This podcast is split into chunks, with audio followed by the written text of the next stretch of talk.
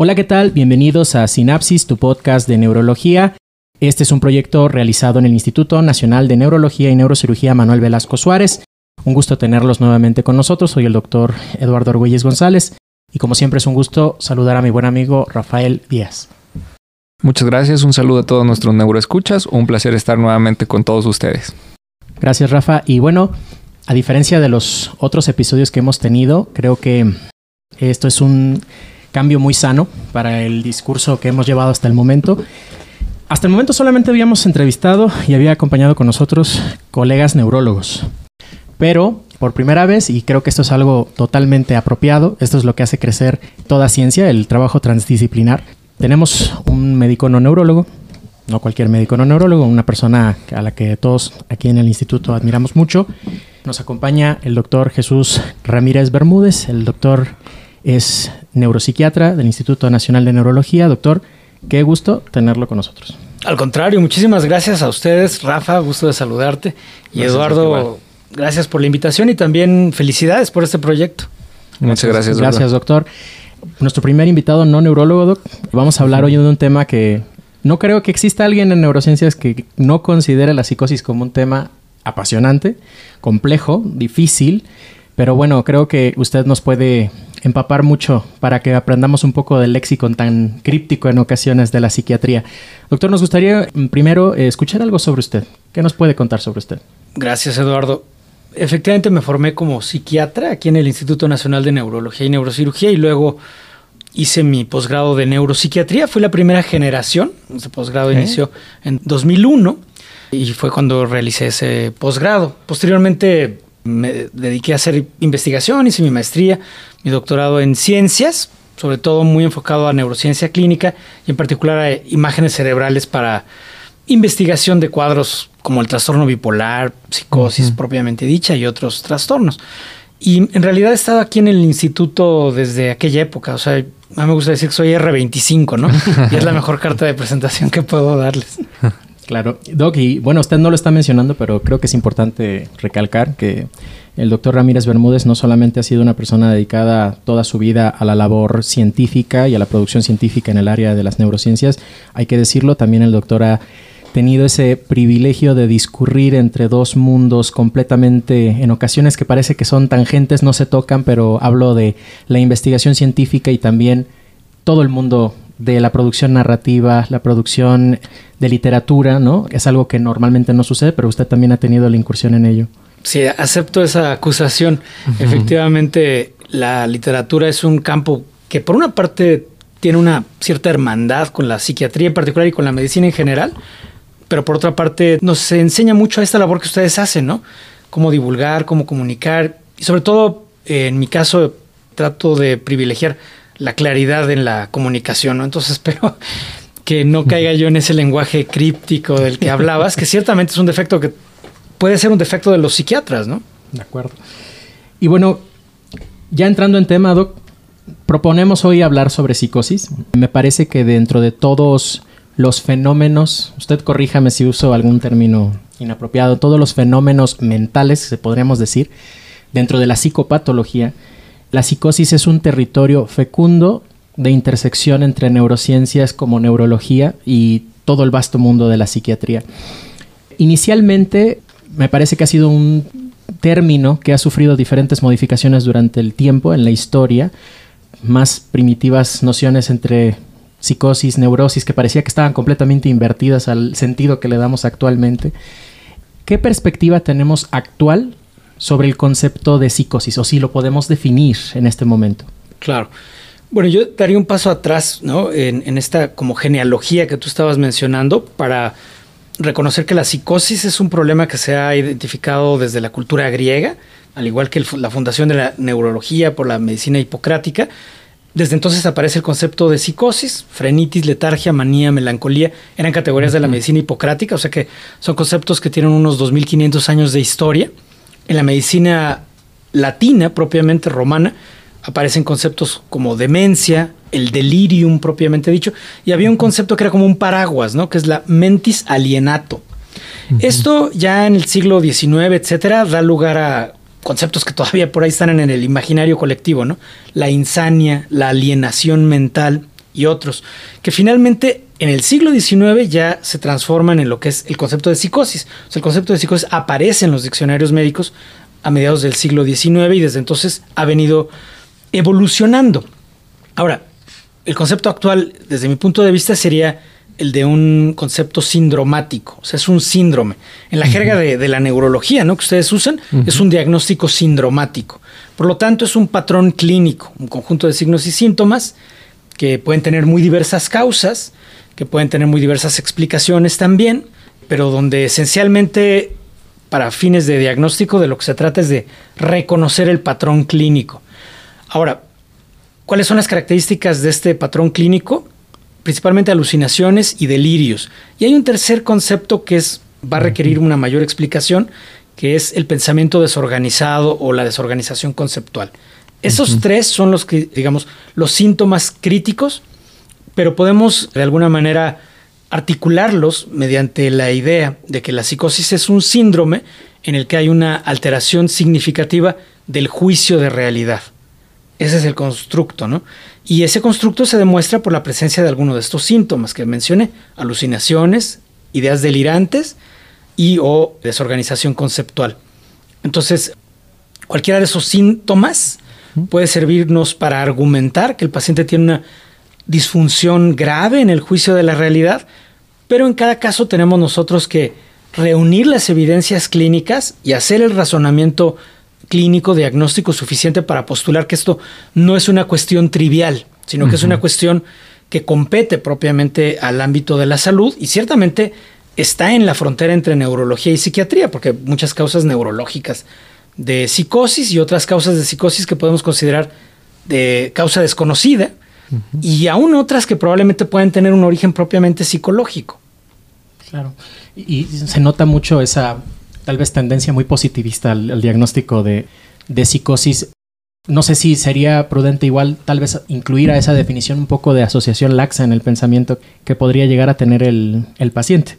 Sí, de hecho, ese síntoma, ¿no? La asociación laxa, o sea, la asociación laxa en el proceso del pensamiento, es uno de los componentes del concepto de desorganización conceptual.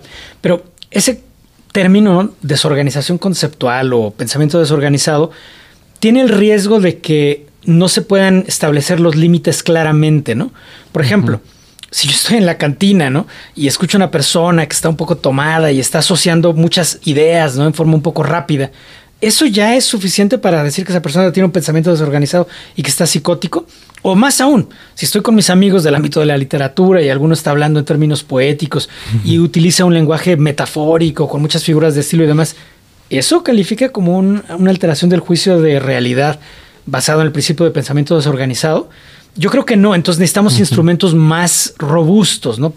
Para formular ese concepto. Por eso yo prefiero, no para fines clínicos, basarme en los primeros dos síntomas. Alucinaciones y delirios, que aunque también pueden tener sus relatividades y sus problemas de validez, son mucho más fáciles de identificar para el clínico. El concepto de desorganización conceptual puede tener el riesgo de que el clínico penalice al paciente, ¿no?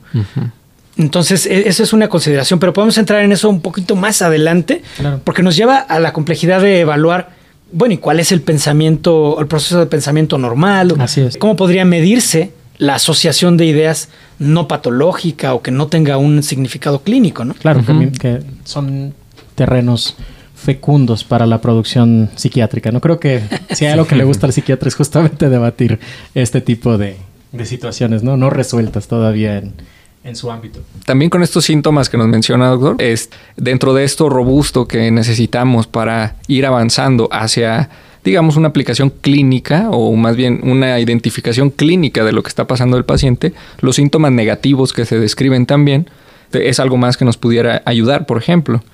Es correcto, aunque yo no considero que los síntomas negativos, digo, para su público no explico que los síntomas negativos son síntomas en los cuales hay una reducción de la actividad psicomotora de los pacientes, por ejemplo, una reducción en, el, en la producción del pensamiento, como ocurre en la alogia, una reducción en la conducta intencionada dirigida a metas, como ocurre en la apatía.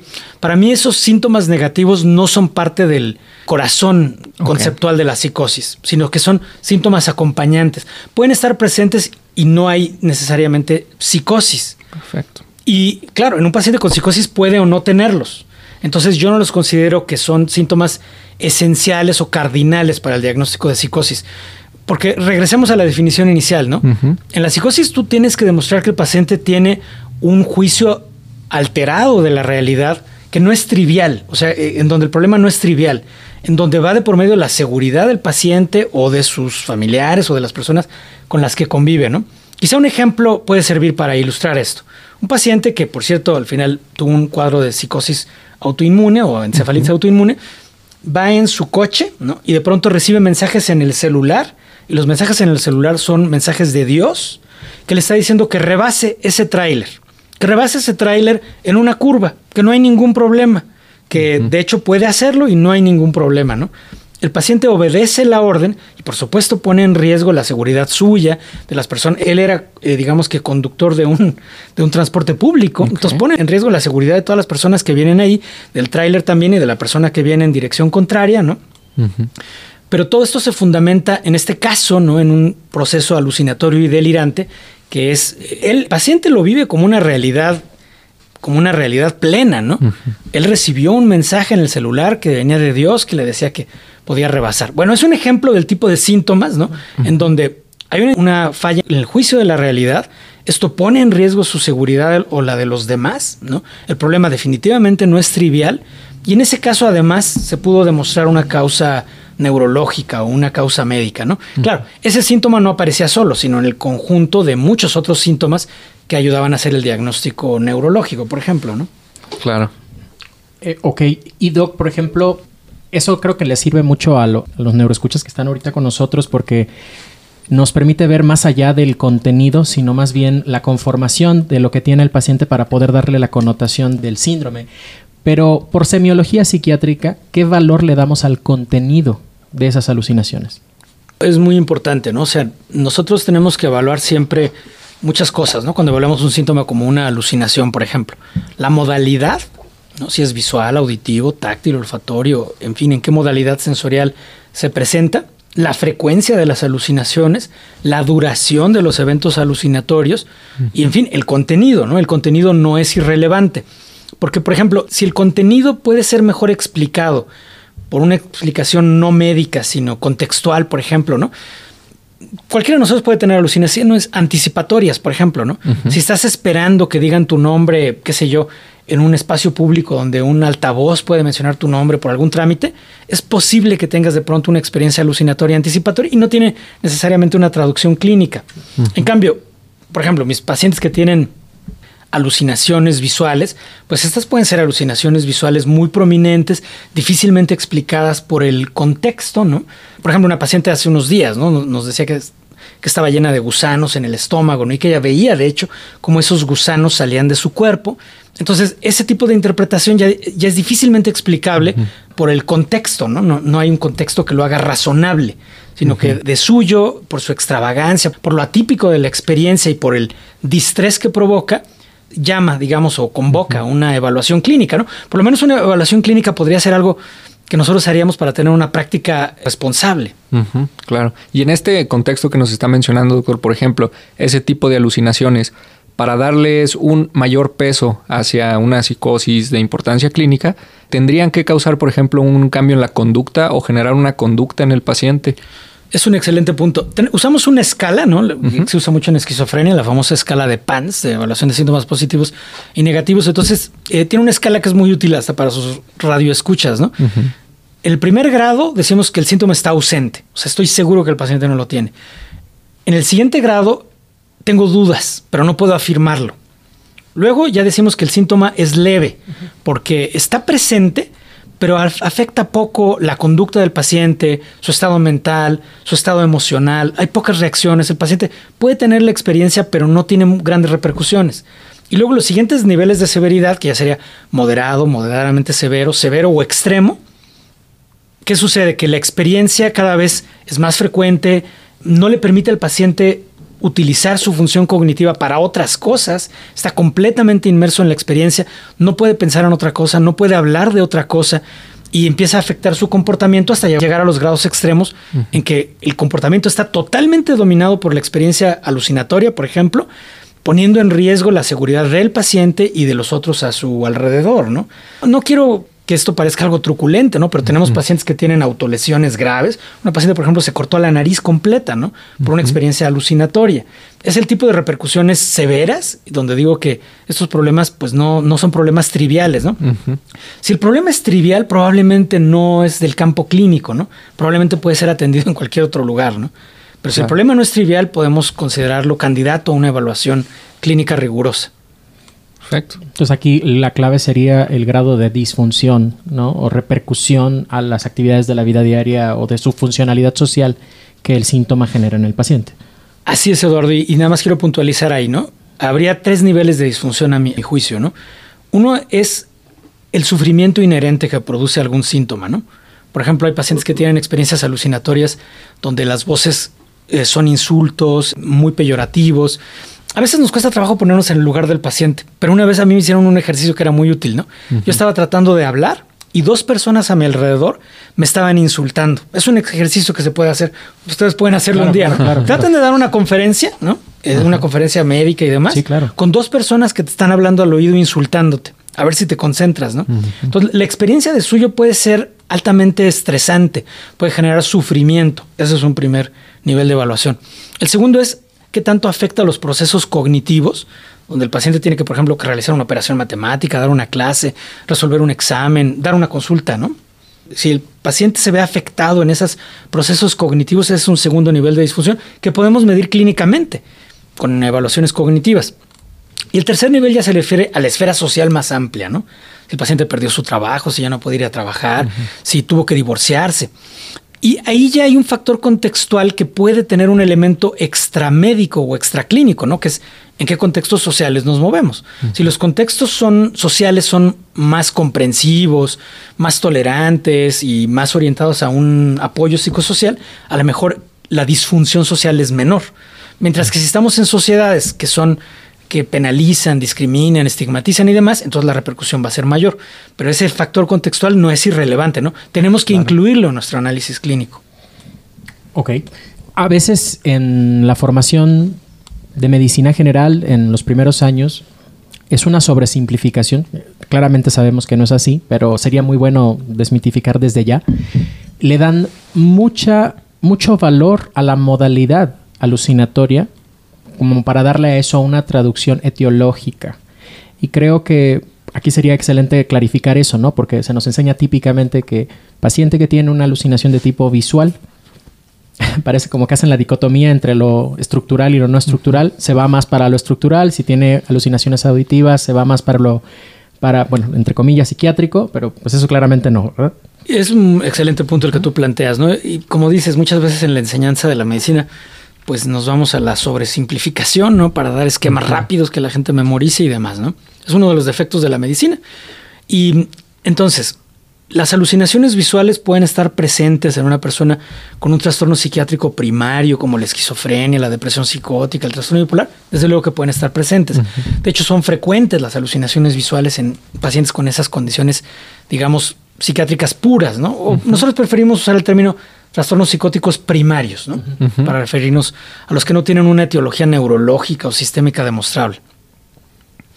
Sin embargo, habiendo dicho lo anterior, una vez que se hace un análisis epidemiológico, sí hay un cierto valor diagnóstico, pero no a la manera de un esquema de si la alucinación visual está presente, es orgánico, ¿no? Y si no, no.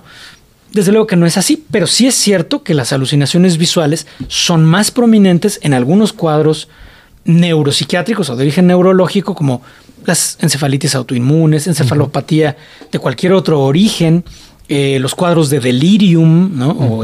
que, son una de las condiciones en donde también podemos ver alucinaciones y, demás, o otros síndromes, ¿no? como el síndrome de Charles Bonnet y en la propia epilepsia. Y sí es verdad que las alucinaciones auditivas son más frecuentes en cuadros psiquiátricos, primero sobre todo en esquizofrenia, ¿no? Entonces, más que una dicotomía, yo diría que es una cuestión de riesgo, de probabilidades, ¿no? Veámoslo desde un enfoque probabilístico, bayesiano y demás.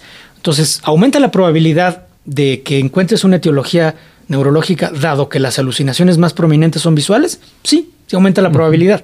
¿En qué proporción? No demasiado. Por ejemplo, en encefalitis autoinmunes, las alucinaciones auditivas están presentes como en un 50% y las visuales como en un 60 o 65 más o menos. ¿no? Entonces esa es la diferencia real, de, 50 a 60 aproximadamente. Digo, en esto también habría que tener en cuenta, por ejemplo, las características de lo que se está presentando al paciente, ¿no? Por ejemplo, esa percepción auditiva, esa percepción visual, la podemos encontrar en otros padecimientos que lo explicamos meramente, digamos, como un trastorno neurológico, como por ejemplo las alucinaciones visuales en un paciente con crisis epilépticas del lóbulo occipital, ¿no?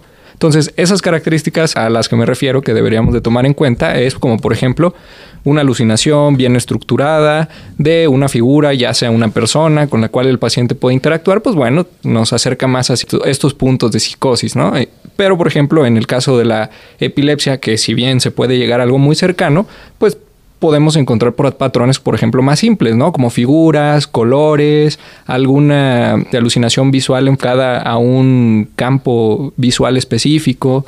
En el caso de las alucinaciones, por ejemplo, auditivas también, serían sonidos como más simples, un sonido de un solo tono o de tonos muy similares, como por así llamarlo comúnmente, un pitido o un chirrido, por ejemplo. Este tipo de características, doctor, también son importantes tenerlas en cuenta para hacer esa, esa distinción, por ejemplo? Totalmente.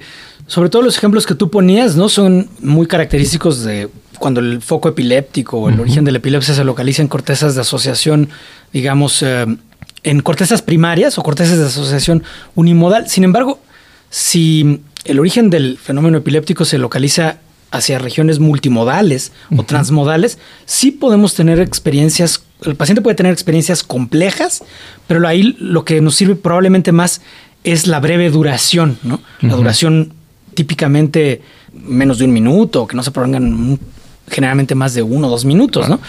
Sin embargo, puede haber experiencias complejas. Publicamos un caso, por ejemplo, de cisticercosis, precisamente, que estaba localizado en cortezas occipitotemporales, en el hemisferio derecho, y que durante la crisis la persona tenía alucinaciones visuales autobiográficas y también tenía experiencias de asomatognosia, es decir, esa persona, esa, esa paciente, que además había sido catalogada como portadora de un diagnóstico funcional, de un trastorno funcional, por lo abigarrado de los síntomas, pues sentía durante menos de un minuto que la parte izquierda de su cuerpo, sus extremidades izquierdas, no eran suyas. Al mismo tiempo tenía alucinaciones autobiográficas. Pero nada de eso es incompatible con los patrones bien descritos en epilepsia, ¿no? Con las localizaciones perfectamente estudiadas de Penfield y ahora con muchos más modernos recursos de la tecnología neurocientífica, ¿no? Entonces, yo creo que lo que tú decías es completamente cierto, pero hay que considerar que algunos pacientes epilépticos van a tener experiencias complejas, pero típicamente de breve duración.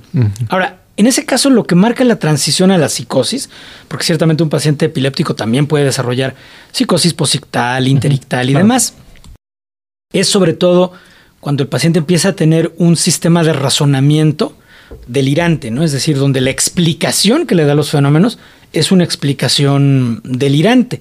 Tuve una paciente hace poco, por ejemplo, con epilepsia que tenía experiencias alucinatorias muy... ocasionaban un gran distrés, ¿no? Porque era una voz nada más muy rápido, duraba así unos segundos, que decía, mátalo, ¿no? Mátalo. Y ella pensaba que se refería a su hijo. Entonces, ahora empezó un proceso psicológico de rumiación. La paciente tenía depresión mayor, empezó un proceso de rumiación donde no podía olvidar eso, pero eso ya no era la crisis epiléptica como tal, ¿no? Sino ya era un proceso de rumiación, que es un proceso psicológico, el que no podía olvidar, se sentía muy culpable por haber escuchado y pensado eso, ¿no? De matar a su, a su hijo. Y entonces eso la lleva a que tenga un cuadro de depresión psicótica. Entonces, para nosotros, digamos que atender ese problema, tenemos que atender la psicosis, que se desarrolló como una especie de fenómeno subsecuente a la relación entre la depresión mayor, y por otra parte, también tuvimos que optimizar el manejo antiepiléptico, ¿no? Porque tenía actividad epiléptica y tenía, en fin, los síntomas relacionados. Pero como podemos ver, en psiquiatría muchas veces tenemos estos fenómenos complejos, ¿no? Donde se van construyendo con muy diversos fenómenos. Y no solo los neurológicos, ¿no? Sino también fenómenos psicológicos, contextuales o sociales incluso, ¿no? Y creo que queda aquí bien establecido cómo esto en realidad es un continuum, ¿no? Porque si nosotros lo analizamos, un tinnitus también es una alucinación. ¿No? Bueno, esto es controversial, ¿no? Porque, por ejemplo, recuerdo bien este libro The Measure of Madness de Philip Gerrans, controversial, muy interesante, donde dice que no es necesario realmente el elemento de creencia para que subsista la psicosis. O sea, lo aísla del concepto. Pero en la clínica, en la práctica, parecería que creer, o sea, el paciente con psicosis tiene una certeza.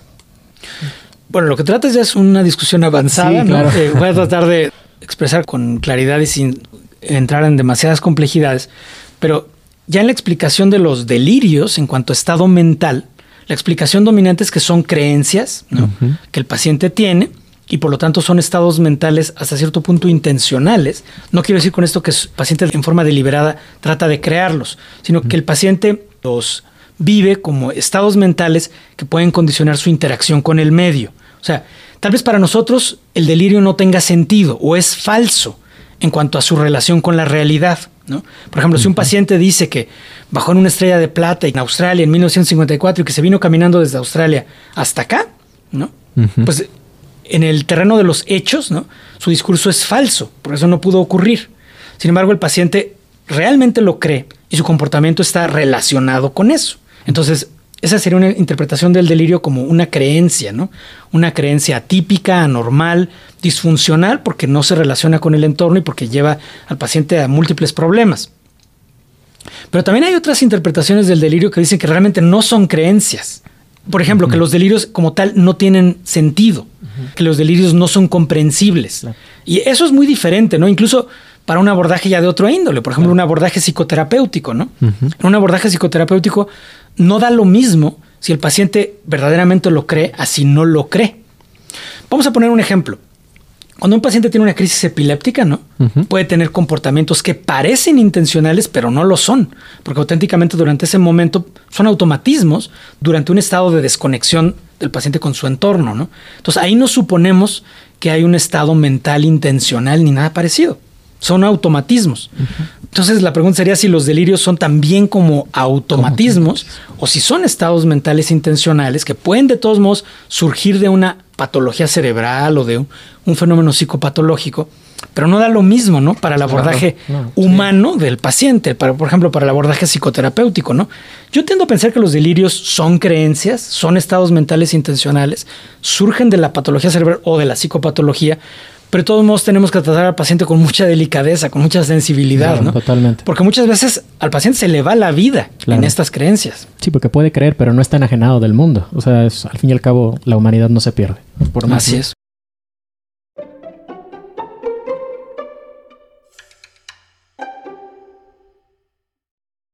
Y bueno, la verdad es que es un eh, tema fascinante, es fácil en algunas ocasiones descarrilarse un poco, ya no sabes si estás hablando de clínica, si estás hablando de filosofía, si estás hablando de algún otro tema, pero bueno, así es la psiquiatría y por eso es tan maravillosa.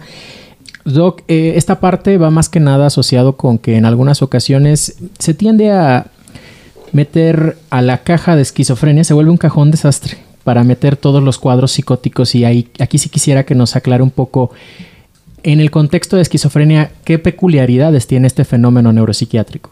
Claro. Bien, entonces valdría la pena aclarar que, digamos, la esquizofrenia es la más frecuente de las formas psiquiátricas primarias ¿no? de, psicosis, pero no es la única. Hay otros cuadros de psicosis primaria, ¿no? como podría ser el trastorno bipolar, desde luego, hay formas psicóticas de trastorno bipolar, depresión psicótica y otras entidades que ya mencionaremos, ¿no? Sin embargo, la esquizofrenia probablemente es la más frecuente. También hay que considerar que hay otras causas de psicosis que ya hemos mencionado, que son de origen neurológico, de origen incluso sistémico, ¿no? La porfiria aguda intermitente, el lupus eritematoso sistémico y demás. Entonces, si lo vemos históricamente, ¿no? Se fueron eh, dilucidando muchas causas de psicosis, algunas asociadas a drogas, algunas asociadas al alcoholismo, la psicosis de Korsakoff, por ejemplo, ¿no? Eh, cuadros de psicosis asociados a enfermedad vascular cerebral, enfermedades neurodegenerativas. Ustedes recuerdan la investigación de la enfermedad de Alzheimer, sucede en un hospital ahí con Kreppelin, en Múnich, y en fin, o sea, se iba haciendo una disección, pero al final siempre quedaban un grupo de pacientes, típicamente jóvenes, que debutaban con psicosis en edades tempranas, y que no tenían una explicación neurológica más avanzada, ¿no? Nunca se podía demostrar en esos casos que había una lesión celular específica o una anormalidad fisiológica específica. Y sin embargo, los pacientes parecían tener cuadros clínicos severos que producían una gran disfunción a todos los niveles que ya mencioné, con una carga de enfermedad importante en términos de discapacidad y demás, y donde además la evolución típicamente era crónica, ¿no? O sea, una evolución crónica, muchas veces deteriorante, no siempre. Entonces, ya saben ustedes, Emil Kreppelin elabora su concepto de demencia precoz y luego Eugen Bleuler acuña ese término esquizofrenia, dando lugar a este constructo, ¿no? Que desde entonces pues se ha venido refinando y, y tiene una, digamos, un fenotipo más preciso, ¿no? O sea, una definición clínica mucho más precisa. Sin embargo, todavía, como bien mencionas, es un cajón desastre en dos sentidos, ¿no? Primero, porque es muy común que los clínicos sobrediagnostiquen esquizofrenia, ¿no? Ese es un primer problema. O sea, que cualquier paciente con psicosis prácticamente se mande a ese cajón. Es un primer error que es corregible a nivel de la clínica.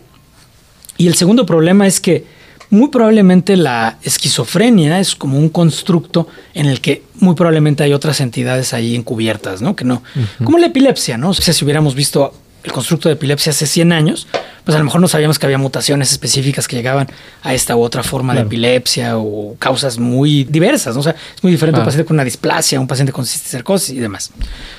Probablemente en el campo de la esquizofrenia sea algo similar, ¿no? O sea, yo creo que es un constructo donde metemos muchas cosas. Pero entonces, ¿qué es lo específico o lo más característico de la esquizofrenia? Bueno, primero, delirios prominentes, pero suelen ser delirios extravagantes, que tienen una construcción muy lenta y que una vez que se establecen suelen ser delirios hasta cierto punto muy estructurados, muy sistematizados, ¿no? Pero con un contenido ciertamente extravagante. Es decir, con un co- contenido poco plausible, poco realista, ¿no? Dentro de los delirios hay algunos que son muy realistas, ¿no? Claro. Por ejemplo, un paciente con Alzheimer puede pensar que su hijo le robó dinero. Claro. Pues el contenido del delirio como tal es plausible, ¿no? Una celotipia, ¿no? Una celotipia, Los delirios de persecución, por ejemplo, Pues sí. ¿no? que son algo frecuente. los delirios de persecución pueden ser algo frecuente, pero por ejemplo, tengo un paciente que dice, ¿no? Que sus ojos no son de él, son de un robot, son de alguien más, alguien se los puso, porque él ve cosas que no forman parte de lo que él tendría que ver, ¿no? Entonces, por lo tanto, esos ojos, eso es un delirio, ¿no? Ajá. Es como un delirio somatoparafrénico en un paciente esquizofrénico.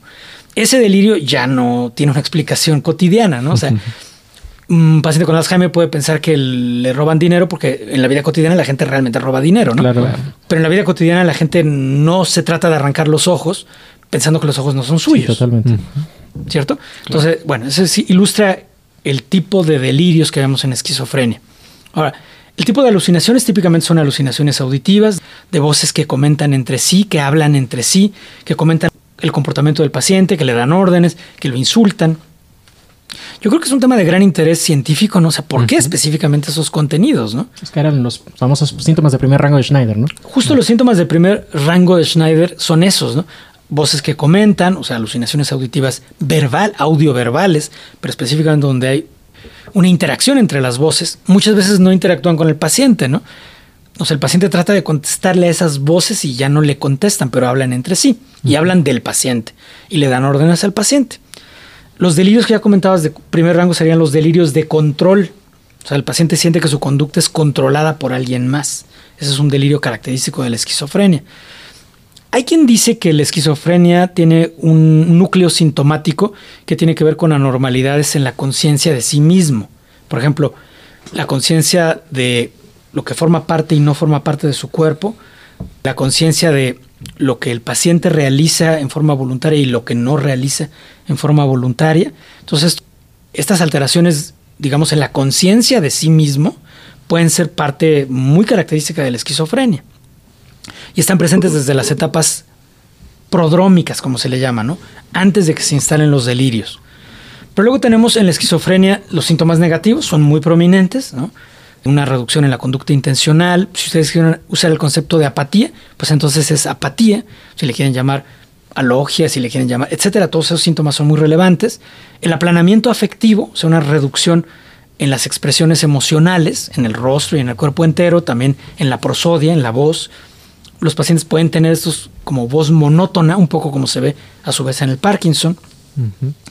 Y otra, un tercer componente que a mí me interesaría mucho mencionar sería eh, las alteraciones cognitivas, ¿no? Son muy prominentes en la esquizofrenia. Incluso antes de que inicien los tratamientos antipsicóticos, se puede ver que los pacientes tienen una o dos desviaciones estándar por abajo de la norma en memoria de trabajo, atención compleja, en memoria verbal, función ejecutiva. Entonces, ese tipo de alteraciones, ¿no? Son muy características. Entonces, yo diría que esa triada, ¿no? Alteraciones volitivas y afectivas, alteraciones cognitivas y síntomas de psicosis, pues esa es como la triada de la esquizofrenia, sobre todo si, si lo extendemos a lo largo del tiempo, ¿no? Y vemos que es un proceso que se gesta y progresa lentamente, ¿no? O sea, son cuadros que duran mm, típicamente de meses a años, ¿no? Claro. Quisiera quitar el dogma de que es una enfermedad incurable, intratable o que nunca se resuelve. ¿eh? Eso es un mito del radiopasillo, ¿no? Claro. Todo el mundo lo decimos, pero la evidencia científica nunca dijo eso.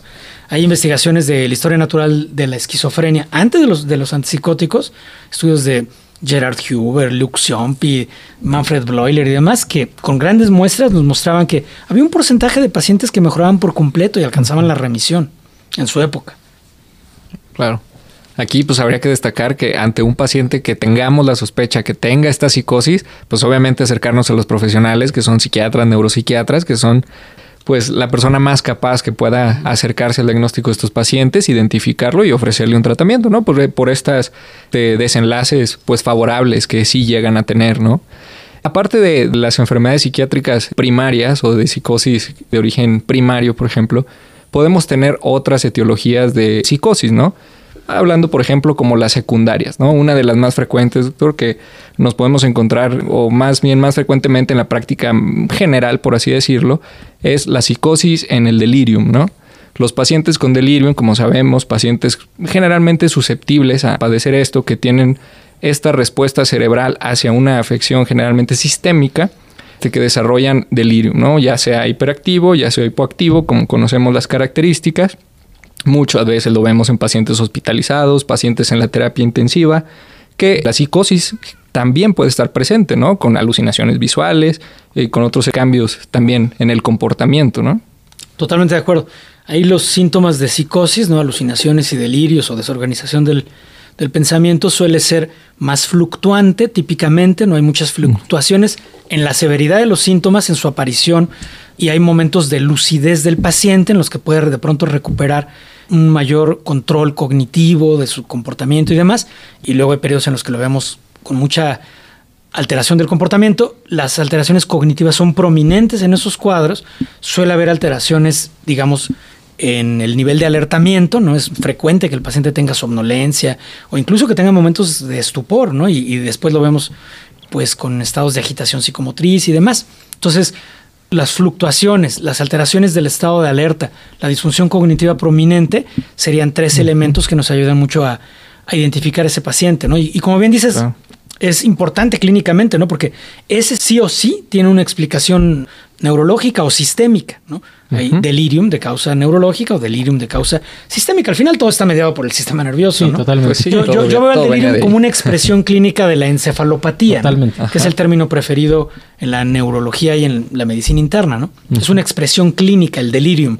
Es un diagnóstico sindromático frecuente en pacientes que tienen encefalopatía. Y el origen de la encefalopatía, pues ustedes lo saben mejor que yo, ¿no? Puede ser insuficiencia cardíaca, respiratoria, una inflamatoria, cualquiera. Respuesta inflamatoria en su extremo puede generar. Claro. Aquí yo creo que habrá que remarcar que el contexto va a ser muy importante, ¿no? Tanto la temporalidad como los síntomas acompañantes, incluso la edad del paciente también tiene mucho que ver. Por ejemplo, nosotros en neurología nos enfrentamos frecuentemente en los pacientes con enfermedades neurodegenerativas, ¿no? Sobre todo las demencias, por ejemplo, enfermedad de Alzheimer, enfermedad por cuerpos de Lewy, también incluso la podemos ver en enfermedad de Parkinson, ¿no? Entonces estas enfermedades neurodegenerativas también pueden presentarse con psicosis en nuestros pacientes, ¿verdad? Desde luego, eh, los extremos de la vida, ¿no? Las enfermedades neurodegenerativas y los trastornos del neurodesarrollo pueden asociarse a psicosis. Ahora, ahí típicamente son síntomas psicóticos un poco diferentes cualitativamente en su forma clínica, en su morfología clínica, ¿no? No son idénticos a los de la esquizofrenia. Eventualmente podemos ver pacientes con, como le llamamos, psicosis tipo esquizofrenia, por enfermedad de Huntington, eh, a lo mejor sería un caso, ¿no? Difícilmente por enfermedad de Alzheimer o por demencia por cuerpos de Lewy, ¿no? Pero esos trastornos ciertamente con frecuencia cursan con síntomas de psicosis. Sobre todo eh, la demencia por cuerpos de Lewy tiene alucinaciones prominentes ¿no? y a veces delirios. La enfermedad de Alzheimer puede tener más delirios que alucinaciones, pero no son infrecuentes, pero de ninguna manera son tan prominentes como la demencia por cuerpos de Lewy. ¿no? En demencia frontotemporal no es tan frecuente que veamos psicosis, pero no es imposible de verse. O sea, es una forma clínica que de pronto está presente, ¿no? Claro. Sí, y por ejemplo, ya saliendo del contexto en los pacientes que sabemos que bueno han tenido este curso paulatino, abigarrado con síntomas que se han sumado a través del tiempo y quitando también a ese paciente tal vez ya con mayor estado general alterado, hospitalizado, tenemos esos casos específicos donde el síndrome o el conjunto sindromático de la psicosis tiene una instauración muy rápida. Entonces, esto es un campo interesante porque entre neurología y psiquiatría hay un intercambio mutuo de herramientas para entender los fenómenos que se observan. Entonces siento que esto es una perspectiva muy neurológica de ver la psicosis, ¿no? Porque cuando el psiquiatra observa esta psicosis de instauración tan rápida, esa temporalidad prende focos. Inmediatamente hay que considerar que eso pues no tiene el curso normal de un paciente con esquizofrenia y ahí es donde entramos a un tema interesantísimo que son eh, las psicosis autoinmunes. Sí, coincido contigo en tu apreciación ¿no? y además en la relevancia del diagnóstico diferencial, porque pues ustedes lo saben mejor que yo, o sea, el tratamiento inmunológico de la psicosis autoinmune, de las encefalitis autoinmunes eh, como tal, hace una diferencia enorme, ¿no? Entonces ahí ya nos enfrentamos a una situación donde el diagnóstico diferencial otra vez no es trivial, ¿no? Es, es relevante y, y, es parte de nuestra responsabilidad. Ahora, a mi juicio aquí podemos cometer dos tipos de errores, ¿no?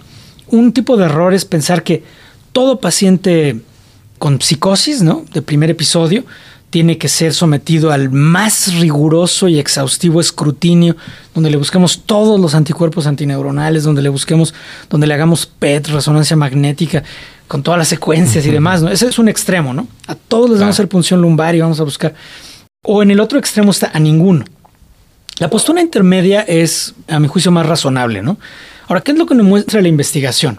Ahorita acaba de salir publicado, por ejemplo, un metaanálisis muy bueno del grupo británico de neuropsiquiatría, donde con una muestra muy grande se compararon bases de datos internacionales y más, o sea, hay un porcentaje alto, ¿no? De pacientes con psicosis que tienen anormalidades, por ejemplo, en resonancia magnética, pero más o menos un 5% tienen significado clínico. De hecho, el número necesario de estudios para encontrar uno con valor científico en psicosis es 18. ¿no? O sea, vas a encontrar 18 estudios negativos y uno con significado clínico. Entonces, ¿cómo podemos optimizar eso? Porque habitualmente el estudio de imagen es lo primero que hacemos, ¿no? Incluso antes de una punción lumbar, que, que, es un tema interesante de debate, ¿no? Definitivamente tenemos que ir por las banderas rojas, ¿no? Las banderas rojas es el concepto que hemos manejado por muchos años, muchos investigadores. En particular, yo recomiendo el artículo de Thomas Pollack, ¿no? Psicosis autoinmunes, que es un clásico, y donde se señala una serie de banderas rojas que son muy importantes, ¿no? Algunas pueden parecer muy obvias, pero a veces las pasamos por alto. Porque en pacientes psicóticos suele haber un cierto prejuicio en los clínicos, ¿no? O ya sea que el clínico se asuste o que piense que ese paciente es puramente psiquiátrico y lo que pasa siempre es que los mandan a hospitales psiquiátricos sin hacer la evaluación necesaria, ¿no? Entonces, evidentemente cefalea, un examen neurológico anormal, disautonomías, un pródromo viral o signos de infección, todos esos son banderas rojas, ¿no? Pero otras que quizá pueden tener mucho valor para nosotros ya en la práctica pueden ser la instalación abrupta o rápida, que se mencionaba sin ningún antecedente psicopatológico, la, la, la presencia de movimientos anormales, ¿no? Ya sean disquinéticos u otros signos de lo que antes se llamaba extrapiramidales, ¿no? pero por ejemplo, rigidez generalizada, ¿no? Disquinesia y demás. Ese es otro dato muy relevante. La catatonia es un terreno e interesantísimo. muy interesante, ¿no? Porque convergencia. Y ahí se necesita un entrenamiento en el clínico para identificar la catatonia porque no es intuitivo el diagnóstico. Necesitas conocer las escalas clínicas, identificar los signos y demás. Entonces, signos catatónicos otra bandera roja. Pero hay una más que quiero mencionar porque es mi obligación como psiquiatra, como neuropsiquiatra, que es la disfunción cognitiva desproporcionada o severa. Porque eso rara vez lo hacemos, ¿no? Vamos al paciente agitado, con delirios, alucinaciones, y no pensamos que podemos ya hacer una evaluación cognitiva. Incluso muchos psiquiatras tienen el prejuicio de que no se puede hacer o no tiene sentido hacerla. Pero yo les puedo decir, después de ver unos 2.000 o 3.000 pacientes con psicosis, que el rendimiento de ese tipo de instrumentos en un paciente con un primer episodio psicótico es muy alto, porque un paciente puede tener un primer episodio psicótico y sacar 30 puntos en una escala de MOC o de mini mental, o 25 y demás, mientras que otros van a sacar 5 puntos o, cero, ¿no? Ni siquiera lo vas a poder aplicar. Entonces, ese es un indicador psicopatológico o de interés para ustedes como expertos en neurología cognitiva que te apunta que ese es un paciente de alto riesgo. Entonces, en ese paciente probablemente tengas que hacer ese tipo de investigaciones. Desde luego, si hay crisis epilépticas o un dato muy prominente, pues ya hay pocas dudas, ¿no? Sí, sí, sí, justo. Entonces, esa es la identificación del paciente con psicosis autoinmune posible. De hecho, los criterios de, Pollack nos dicen que si el paciente tiene psicosis, primero tiene que cumplir los criterios de psicosis que ya mencioné. Segundo, tiene que ser una psicosis de instauración menor a tres meses. Y en tercer lugar, tiene que haber alguna de estas banderas rojas.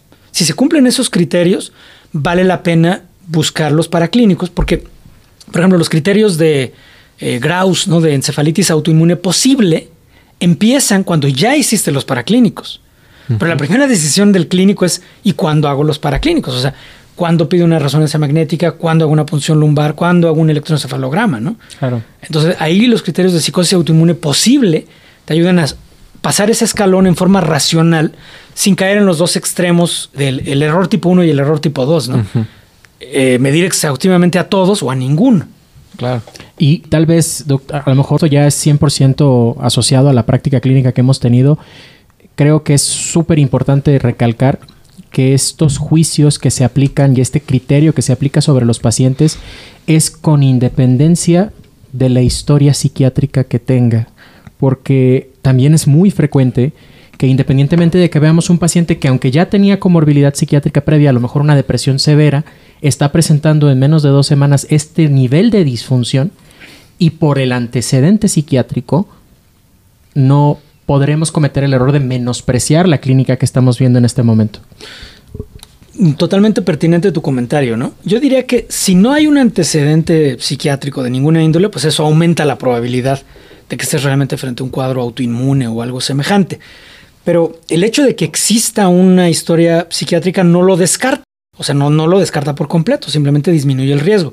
Pero aquí sí vendría un comentario que es pertinente ya desde el punto de vista psicopatológico, ¿no? Que a qué le estamos llamando una historia psiquiátrica, porque para no hablar de otros errores de los demás, les voy a hablar de un error mío. Yo en mi R1, con un amigo neurólogo excelente, cometimos el error de que una paciente llegó con cuadro de psicosis, claramente traía movimientos anormales de la cara, pero con esa especie de mi negligencia de la guardia en la que no quieres volver a ver eso, ¿no? Porque estás exhausto. Eh, cometió el error el familiar de decirnos que acababa de tener un problema de relación con su novio, ¿no?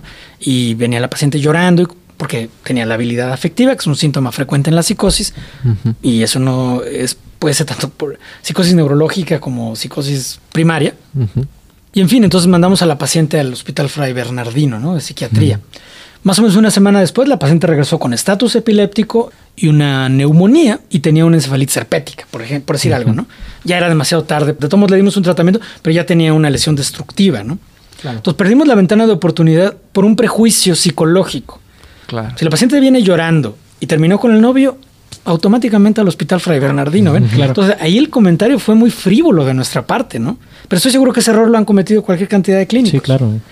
Creo que sí es un punto que se debe de recalcar porque es fácil hacer esa sobresimplificación y ese juicio a priori y el paciente pues no se beneficia de un tratamiento mayor. O sea, este cambio abrupto del basal debe de prender los focos en todo paciente.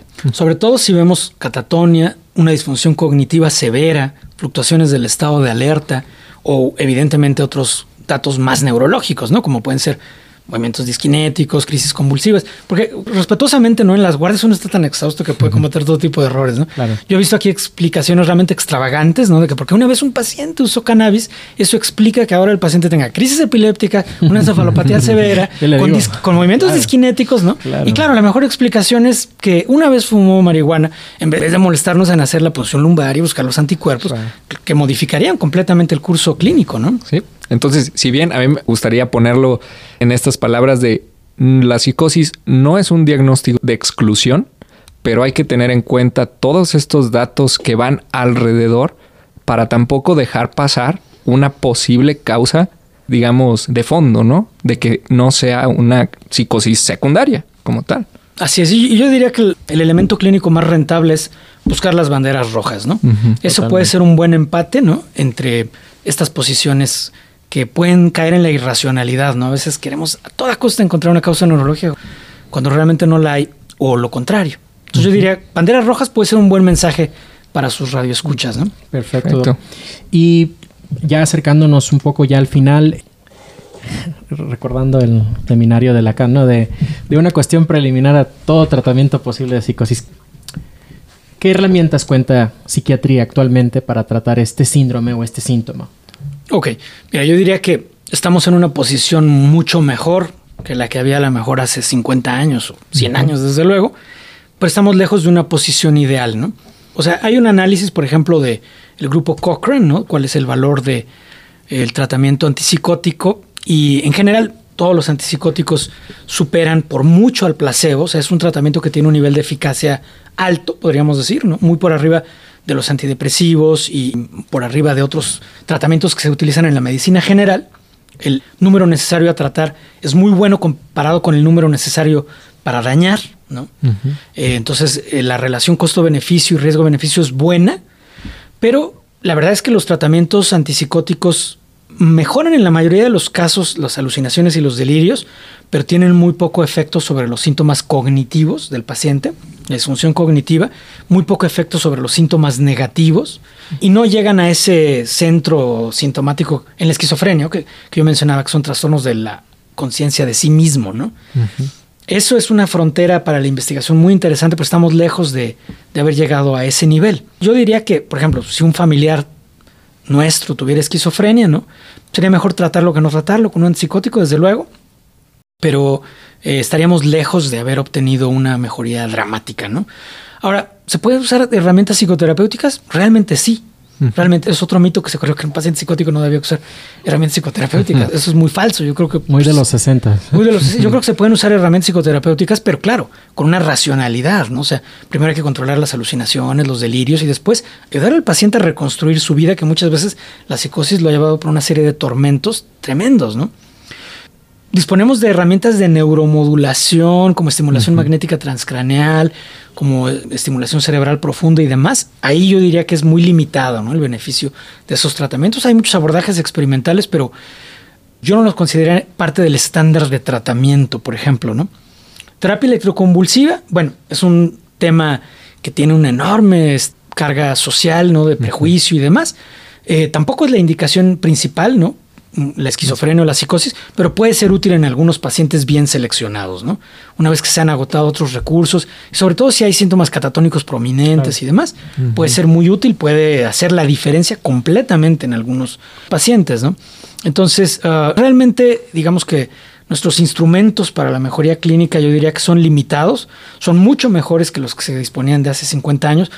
Por ejemplo, los antipsicóticos de hace de los años 60, 50 eran eficaces, pero tenían muchos efectos adversos. Ahora eso se ha reducido y algunos tienen mejor desenlace para la función cognitiva. Pero ahora yo les pregunto a ustedes, ¿no? ¿No les parece que siendo la función cognitiva probablemente el corazón de la función neurológica en general, o sea, el sistema nervioso se dedica a coordinar y controlar la interacción con el entorno, ¿no? Y eso lo hace a través de las funciones cognitivas. Claro. Pero la farmacoterapia que tenemos para la cognición, tanto ustedes en enfermedad de Parkinson, demencia por cuerpos de Lewy, Alzheimer, como nosotros en psicosis, esquizofrenia y demás, es muy pobre. Es muy, muy limitado. Es un campo que requiere mucha más investigación. Como lanzarle más a la adaptabilidad de convivencia y no tanto a la funcionalidad, ¿no? Porque pues parece más bien que es eh, un apaciguador sintomático, ¿no? Que otra cosa. Así es, o sea, los metaanálisis de imagen molecular sí muestran que hay un incremento de la síntesis de dopamina en el estriado dorsal principalmente, ¿no? Entonces hay una fundamentación, digamos, biológica, ¿no? Para el uso de un antagonista de la dopamina. Pero habiendo dicho lo anterior, la otra parte de los síntomas que componen a la psicosis, ¿no? Pues no lo estamos atendiendo en forma, digamos, penetrando, ¿no? Al, al corazón de los mecanismos, ¿no? Porque la pregunta que nosotros nos hacemos ya desde el punto de vista científico es, ¿cómo es posible que se presente la emergencia de un síntoma como los que les estaba yo mencionando, ¿no? O sea, que una persona realmente crea que caminó desde Australia hasta acá. O sea, ¿cómo se pueden formar esas creencias? ¿no? O sea, ¿qué mecanismos cerebrales hacen posible la emergencia de ese tipo de discurso y ese tipo de creencia? ¿Cómo? Pues realmente no lo sabemos, ¿no? Y yo creo que son procesos neurocognitivos que están encubiertos.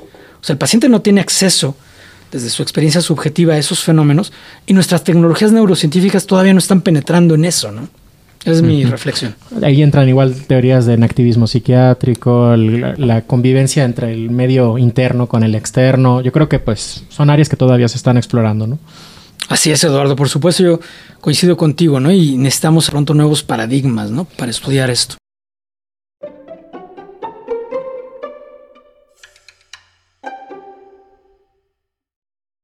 Y bueno, ya para cerrar este episodio, doctor, nos gustaría saber un poquito más sobre el estado del arte, no solamente en psicosis, sino también en esquizofrenia.